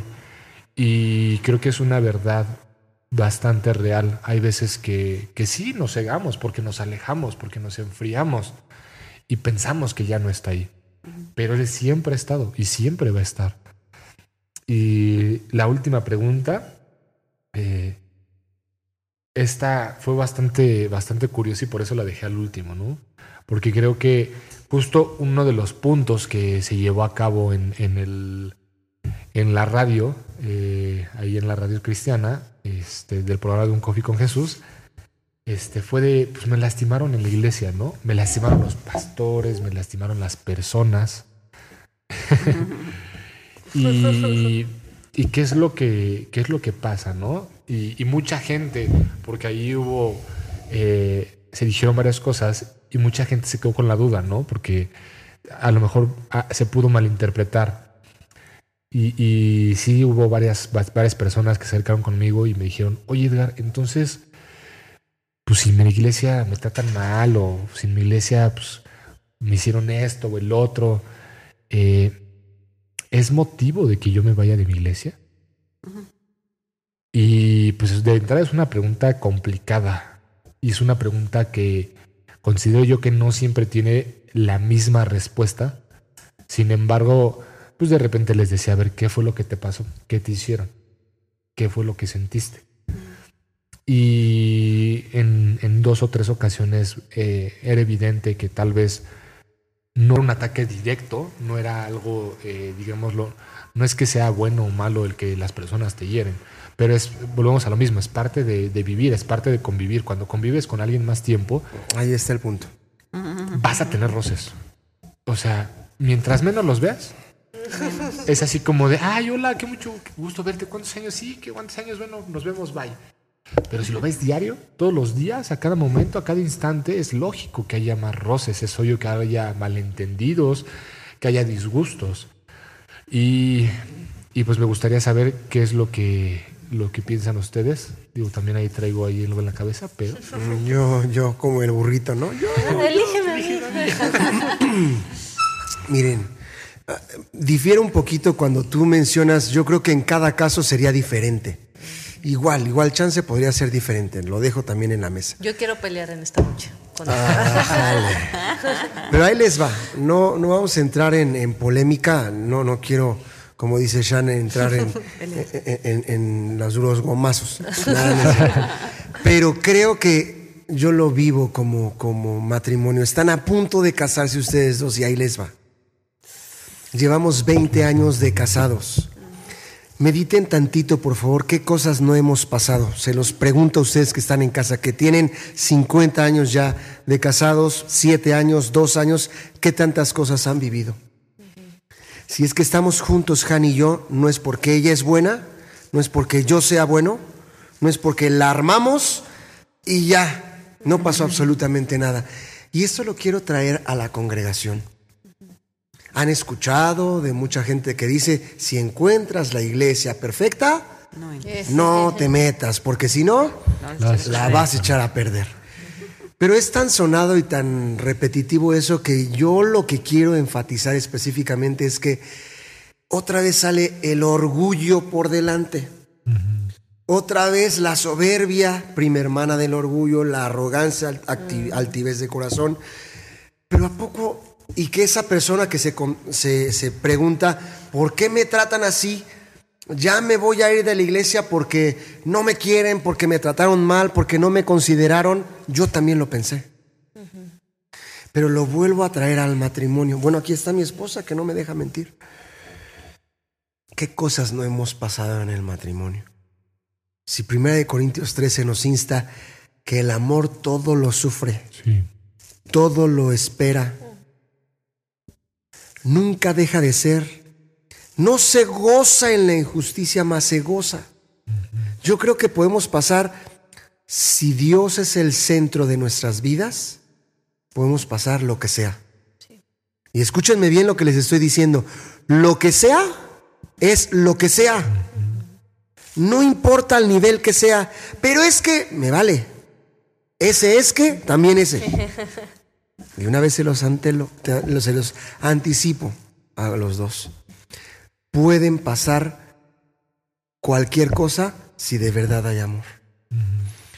porque no quiere decir que tú seas un- una perita en dulce. Sí, claro. Vamos a tener todos algo en lo cual vamos a fallar y se nos tiene que, y no digo se nos tiene que perdonar, pero en algo nos van a perdonar a nosotros también.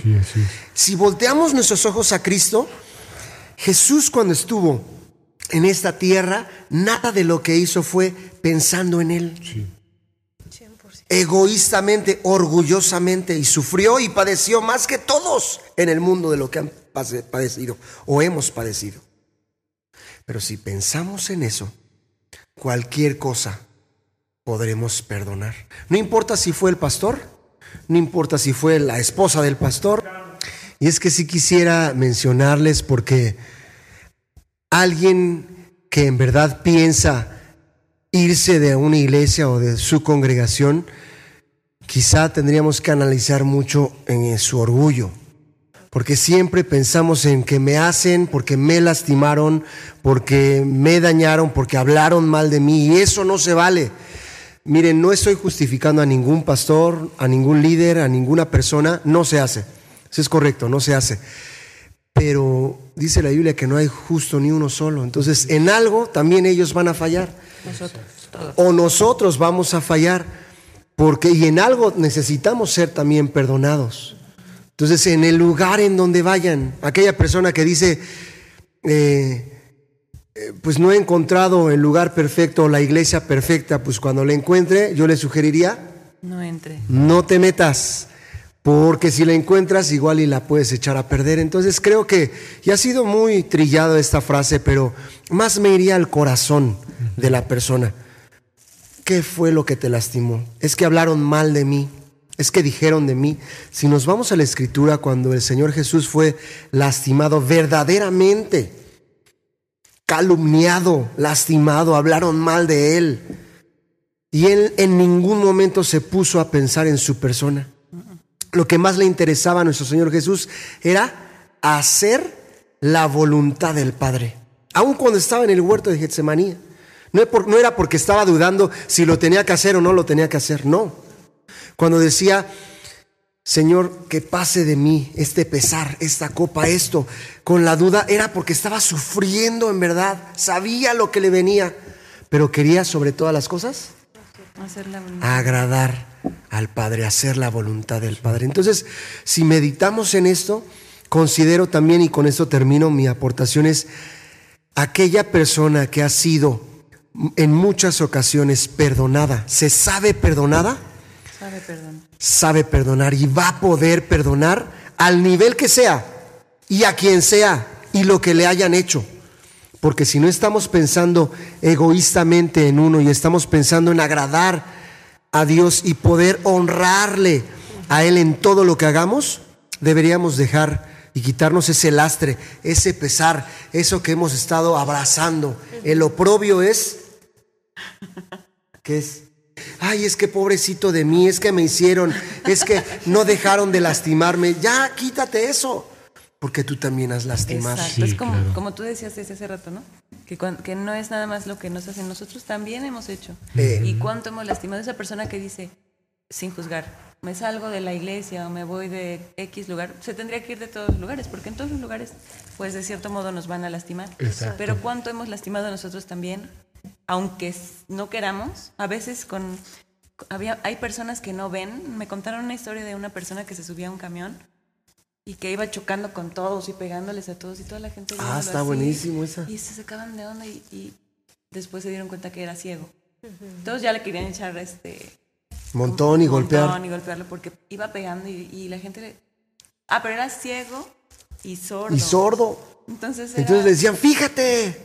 Y, Y el otro no contestaba. contestaba. Y eso más prende a la gente, ¿no? Como que claro. iba de largo y no le pelaba a nadie, pero era en realidad que no se estaba dando cuenta de lo que estaba haciendo. No digo que todos seamos ciegos y sordos, pero a veces no nos damos cuenta cómo una, como decías hace rato, una pequeña acción Sí. puede lastimar a tantas personas. Y bueno, hace poquito Johnny me mandó una cosa que me gustó mucho. Dice, si todo lo tomas personal, vivirás ofendido la mayor parte de tu vida. Recuerda que las personas no te hacen cosas, las personas hacen cosas y tú decides si te afectan o no. Sí. En el matrimonio, ¿cómo es? Y se los dejo a ustedes dos. Chon, chon, chon. Están a punto de matrimoniarse. Llevamos 20 años de casados, Han y yo. No es porque yo sea bueno, porque Han sea buena, porque merezcamos seguir adelante. Pero ¿cuántas cosas no creen que ella me ha perdonado a mí? Y él a mí. Cientos, yo creo que ya miles. Yo creo que ya miles.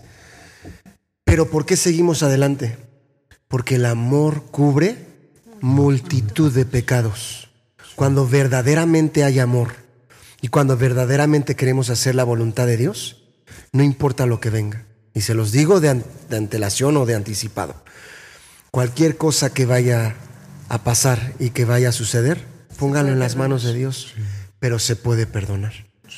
Así como esperamos, y como dice el Padre nuestro, Señor, perdona nuestras ofensas, así como nosotros, perdonamos. Pero ¿por qué no has pasado por alto? El pasar por alto las ofensas de otras personas y no poderlos perdonar es mucho orgullo. Nos amamos mucho, nos queremos mucho. Y se los repito, yo estuve a punto de claudicar, estuve yo creo que a una semana de claudicar de mi congregación porque había mucho orgullo en mi corazón. Cuando, ¿por qué me quedé? Porque Dios le plació, porque Dios me reveló, porque Dios no permitió. Y seguramente muchos de los que nos están viendo han sido muy lastimados. A lo mejor no de una congregación se pensaban ir, sino de su matrimonio. A lo mejor de su casa, los hijos, porque mis papás no me entienden, porque no me comprenden, lo hablamos al principio. El que más te ama en la tierra es tu papá. Quien más te ama en la tierra es tu mamá, se partió en dos teniéndote a ti como hijo. Pero decimos y le reclamamos, no me aman. Entonces somos muy egoístas, creo yo. Sí, creo que justamente se me viene esta parte de la palabra donde dice que qué mérito tenemos si amamos a los que nos aman, ¿no? Dice, no pasamos a ser igual que los gentiles. Y luego dice, mejor amen a los que los odian, ¿no? Porque ahí verdaderamente hay un galardón y creo que eso es verdad, porque hay mucho más, más liberación, hay más amor cuando, ahora sí que al que mucho se le perdona, mucho ama también, Ahí ¿no? está, es, ese para mí es la palabra clave de esta pregunta, Sí. Creo El que... amor. el amor. Sí, exactamente. Y, y creo que a lo mejor eh, también me pongo a pensar en muchas partes de mi vida porque, eh, eh, pues, a lo mejor siento que no solamente yo, sino muchos, ¿no? De, de los que nos ven también pudieron haber pasado por lo mismo. Sí. Pero me acuerdo que desde niña, eh, por conflictos con una iglesia en otra, y fue una situación muy complicada y, y- y creo que lo único que logré aprender de todo eso es que nunca Dios te va a decir, vete de esta iglesia porque están haciendo las cosas mal, Porque te están haciendo. porque te están haciendo daño, más bien. Ajá, o sea, porque entonces siento que se anularía el amar al prójimo como a nosotros mismos. Se anularían los, el primer, el, uno de los primeros mandamientos que está escrito en la Biblia y con los que se cumple, se cumple toda la ley. No es como que Dios te diga, ay, bueno, pues ya te hicieron daño, pues no, ya salte así con todo tu dolor y vete a otro lugar a, a intentar sanar lo que pasó. No digo que no pueda pasar de alguna u otra manera, pero siento que, que cuando el Señor dice, si tienes un conflicto con alguien, Dice, primero ve y arregla lo que tienes con tu hermano. Ahí y después está. ve y deposita tu ofrenda, ¿no? Ahí está. Y siento que es justamente eso. Pero como dices, a veces somos demasiado orgullosos Sí, como para poder sí. ir y decir, ay Señor, no, la verdad es que no quiero ir con esa persona porque nada más te acuerdas de ese versículo y te purga el estómago y dices, mejor primero dejo mi ofrenda, Señor, y ahí después me perdonas, ¿no? Pero siento que muchas veces, o sea, no, no tenemos esa sencillez y esa humildad para poder ir y, y reconocer, ¿no? O simplemente para también pedir perdón. A lo mejor la otra persona está actuando así porque se siente agredida de alguna manera por ti o lo que sea, ¿no? Pero siento que el Señor no te va a mover de un lugar cuando, cuando tú tienes algo en tu corazón. Porque finalmente el propósito no es aparentar ser un buen cristiano, sino ser una persona que de verdad sigue a Cristo con sus actos, Amén. ¿no? Y creo que creo que solamente si se pudiera dar el hecho de que el Señor te lleve a otro lugar podría ser porque a lo mejor como los apóstoles, ¿no? Te voy a llevar a Te está enviando. que te, te está enviando a otro lugar para seguir expandiendo el amor de Cristo Jesús, pero nunca te va a enviar cuando tú tienes algo escondido en tu corazón Correcto. o algo malo en contra de una Es mejor persona. sanarlo, es mejor ponerse a cuentas, es mejor arreglar la situación. Y todavía en ese mismo versículo que dices tú, ve y búscalo. Si tú sabes que alguien tiene algo en contra de ti, ve y búscalo y ponte a cuentas. Y si te oye, has ganado a tu hermano. Y si no, puedes llevar a un testigo para que traten de mediar. Lo que Dios siempre pide, pide o espera es la paz. Exacto. A paz nos llamó Dios. Quiero leerles este versículo de Hechos 5:29 que dice, es necesario, para mí sería la única cosa por la cual alguien tuviera que subir. Bueno, ya no la única. La segunda, porque tú dijiste la primera. Cuando alguien, cuando Dios te envía. Pero ese es salir bien, Exacto. con la bendición, Exacto. con la, el, el respaldo de tu autoridad, de tu pastor o de tu líder o de Dios mismo, porque hay paz, porque hay transparencia, Dios te está enviando. Pero la segunda, digamos que esa es la, la causa buena, lo bonito. Pero si no, ahí les va a ver qué piensan ustedes. ¿Y qué si hay mala doctrina? Exacto. ¿Qué pasa si un pastor dice, la mayoría de los pastores, o, o pastores se dicen, o conferencistas, o, o- o líderes, eh, dicen, aquí hay sana doctrina. Ahora en todas las iglesias hay sana doctrina. No van a decir en una iglesia, aquí en mi iglesia no hay sana doctrina. Nadie, ningún pastor va a decir eso. Pero Hechos 5, 29 nos dice, es necesario obedecer a Dios antes Que a los hombres. que a los hombres. Respondieron Pedro y los demás apóstoles, el Dios de nuestros antepasados resucitó a Jesús, a quien ustedes mataron colgándolo, etcétera, etcétera. Cuando alguien está predicando herejías, cuando alguien está diciendo cosas que no están, herejías son las cosas que no están pegadas a la escritura, que no son bíblicas, y alguien está alterando la palabra de Dios, esas son herejías, ese es el momento en donde yo te digo, ¿sabes qué? Brother, salte de donde estás porque el enemigo te va a confundir. Ahora, eso también es espiritual. Pero otra vez volvemos al pasaje de conocerán la verdad y la verdad los va a hacer libres. Pero si no conoces la verdad, pues te vas a tragar cualquier porquería y cualquier herejía y cualquier enseñanza falsa. Así es. Y fíjate, ju- justo por eso los dejé hablar, porque dije. Ay, ahora resulta, los estoy calando. Ellos van a tener algo que decir y dijeron muchas cosas. Y con las partes con las cuales eh, eh, concuerdo, ¿no? Y creo que a lo que quiero llegar es, antes de moverte a una iglesia, lo que tiene, sea por la razón que sea, creo que tienes que preguntarle a Dios. Y creo que ahí vas a encontrar realmente la respuesta. Creo que, como bien lo dicen, porque te lastimen, porque, porque te hagan el feo, porque en todos lados lo va, lo va a hacer. Y a lo mejor es, es ver hacia adentro y ver, decir, ¿qué estoy haciendo mal? A lo mejor no es que yo me lo esté ganando, pero a lo mejor mis acciones también están mal. A lo mejor yo estoy haciendo algo mal y, y- y por ahí no es. Entonces de repente empiezan los malos entendidos. Y yo creo que el primer consejo que les quisiera dar es busquen a las personas que las lastiman. Busquen a esas personas que a lo mejor eh, por ahí no les caen bien, les han hecho algún desplante. Tal vez ni siquiera, ni siquiera fue intencional. Todos vivimos a veces en nuestro mundo y pensamos, como, como bien lo decías, te lo tomas personal. Ajá. Y ni siquiera, o sea, la otra persona, pues ni siquiera por aquí, o sea, de verdad.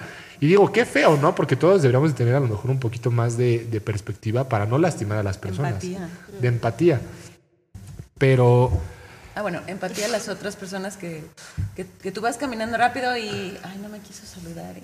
Ajá. O sea, decir, ay, yo a veces he caminado rápido y, y no he visto quién está a mi alrededor porque tengo algo. A mi Exacto. hermana le pasaba mucho eso porque mi hermana siempre es de quedarse como que mucho tiempo pensando o como que de repente se le va y se queda así. Entonces, yo, yo sé cuando pasa eso y un día una, bueno, varias personas llegaban y me decían, oye, es que tu hermana como que se me quedaba viendo mucho. y yo, y le digo, Ruth, ¿le quedaste viendo eso? No, dice, no, es que no sé qué tanto. Y ya hasta que me empecé a dar cuenta que era en sus lapsos de mi hermana donde se quedaba ida. Pensando. Y ya, pues, ya está después como que te empiezas a dar cuenta y no sabes como que... que- Otra vez el orgullo, nos Exacto. sentimos demasiado importantes como para decir, ay, es que me hizo, me volteó la cara, me- no la cara, no sé, sino me hizo el feo, me, me, me, me, me- me hizo una mala cara. No, no recuerdo, amor, ayúdame, por favor. ¿Pensaste en la del exorcista o qué? Este, yo, ¿en, dónde, ¿En dónde leímos esta parte? Alguien me lo mandó, que decía, creo que mi papá me lo, me lo dijo, las aves vuelan, pero solo tú permites que hagan nido en ti. Así es. Si yo me quedo con las cosas que no tienen provecho, negativas, que sé que no provienen de Dios, y me los tomo demasiado a pecho, pues así voy a terminar. Exacto. De veras, creo que a veces son por, lo dijiste bien, a veces son mini edades, cosas minúsculas, que no, no pueden trascender. Si yo lo permito, uff, van a trascender y se las voy a armar grande. Así es. Pero creo que así es el ser humano. Esa es la verdad. Sí. Siempre pensamos en que nosotros, el mundo nada más gira alrededor de mí, pareciera que toda la gente nos está haciendo cosas a nosotros, porque nos queremos tanto, hay tanta orgullo, tanta soberbia en nosotros que decimos, uff, pero creo que Dios irá, irá, irá componiendo eso en nuestros corazones. Así es. Y, y la otra cosa es que creo muy firmemente que hay que preguntarle a Dios qué es lo que hacer en, en cada situación. Porque, por ejemplo, bien, bien decías, la doctrina podría ser un factor. Sí, claro. Pero también eh, siento que esa es, es esa reserva de lo que le preguntamos a Dios. Les voy a contar una historia muy rápida eh, de lo que me pasó cuando estaba en Estados Unidos. Cuando estaba en Estados Unidos no sabía cuánto tiempo me iba a quedar. Entonces busqué una iglesia, eh, pues allá en Estados Bueno, más bien no la busqué. Eh, Dios me mandó a una iglesia porque en ese momento no estaba ni siquiera tan acercada a Dios. Y cuando empiezo a ir, veo cosas doctrinalmente que te sacan de onda, o sea, doctrinalmente malas. Eran cosas que no venían en la Biblia, eran, eran había eh, acciones, había, decían cosas que eran antibíblicas, que eran herejías. Y yo cuando estaba ahí, porque para colmo, fui un domingo y después de ir ese domingo, pues no hablaron mucho, y fui a un retiro de tres días. Y en esos tres días fue cuando empecé a ver todas las cosas malas. Y literal yo nada más decía, Señor, ¿qué hago aquí? ¿Qué hago aquí?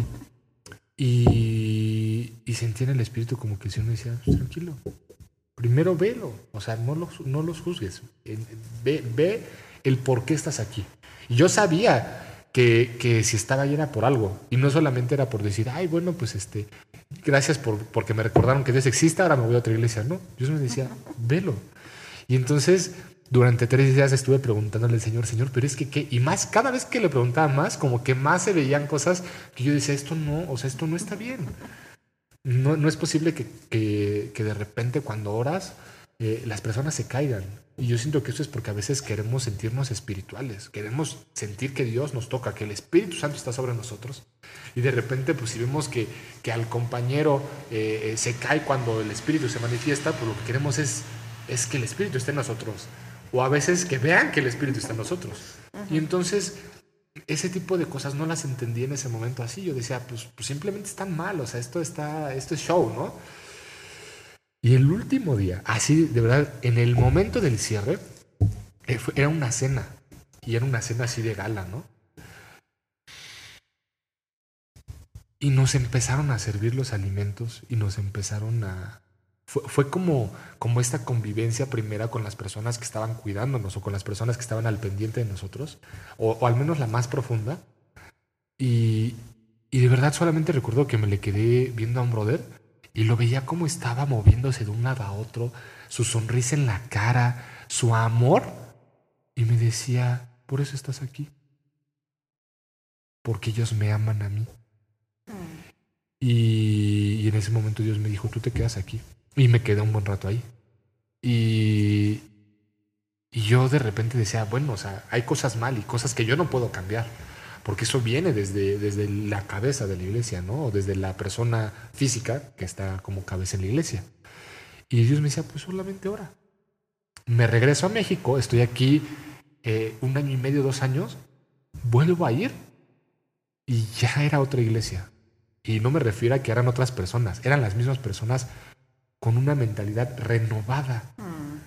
Pero, pero ahí fue cuando me cayó el 20 que lo de las cosas más importantes o la más importante es amar a Dios con todo tu corazón. Sí. Y es amar a- al prójimo. Y ahí es donde realmente se puede efectuar el cambio, donde realmente se pueden transformar los caracteres, donde se pueden incluso transformar las creencias, porque, porque es algo hasta cierto punto normal. Tú eres lo que la sociedad te ha enseñado. ¿Por qué? Porque a veces ni siquiera nosotros mismos leemos todo el tiempo la Biblia o, no, o nada más nos nutrimos de, de, Dios. Seamos realistas, a veces nos nutrimos lo que los demás dicen que es Dios.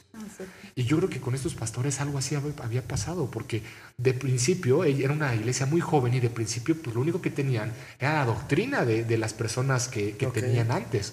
Entonces eh, era complicado, pero su amor a Dios los llevó a buscar más de Él. Uh -huh. Y el buscar más de Él los llevó a, a cambiar, a ser más como Él. Y creo que esta es la parte, o consideraría yo una de las partes fundamentales. Sí, y válidas, y muy, muy válidas. Al momento de cambiarte una iglesia. Más de lo que puedas creer que es correcto, no es correcto, de que si me la dejan servir, de que si no me ponen como pastor, porque también he que por ahí he sabido algunas, algunas situaciones así, es preguntarle a Dios, ¿tú qué quieres que haga? ¿Quieres que me quede? ¿Quieres que me vaya? Y él no se va a equivocar. Ahora también hay que ser, hay que ser este, eh, muy conscientes y en el video pasado de, del podcast de Un Coffee con Jesús hablamos de cuándo es realmente el Dios el que me contesta, ¿no? ¿Cuándo es el Espíritu Santo? Uh -huh. Entonces no nada más hay que, que, enfocarnos en lo que nosotros queremos, sino hay que preguntar, hay que buscar en la palabra, sí, hay que totalmente. escuchar a las personas, porque también la palabra dice que en la multitud de consejeros está la sabiduría. Entonces, pues creo que, creo que esta es una parte muy... Eh, importante para tomar la decisión. Quisiera nada más concretar con, con lo que estás mencionando, una aportación más. Ya dijo Shan, muy válida. A lo mejor la mía también, el hecho de decir una falsa doctrina, pero ¿y qué si en un lugar hubiera falsa doctrina uh -huh. y Dios te quiere usar a ti para seguir la línea correcta? Uh -huh. Y aún te tienes que chutar no sé cuánto tiempo, pero todo es sí. preguntándole a Dios. Exacto preguntándole a Dios y, y, y, en la multitud de consejeros y, y, diciéndole, Señor, de verdad, ¿por qué? Porque, ¿por qué no dejó a Nínive Dios ahí en su pecado? ¿Por qué quiso llevar al mismo Jonás, aunque así somos nosotros rebeldes y no vamos? Y ya Dios nos dijo, yo te voy a usar a ti, quiero que lleves. Ah, no, pero ahí vamos a ir viendo a otro lugar. Creo que que Dios sigue teniendo misericordia de la gente. Sí. Y Él quiere extender su, su, reino y quiere alcanzar las vidas que se están perdiendo. Entonces, y si una congregación estu estuviera mal, por ejemplo, si alguien de los que quizá tomó la decisión de irse, si Dios lo quería utilizar para que las cosas negativas, ahora pensando lo que dijiste, se iban a corregir con esa persona, y ya no fue él, pues de todas maneras Dios va a traer la sana doctrina, sino con él, con alguien más. Sí.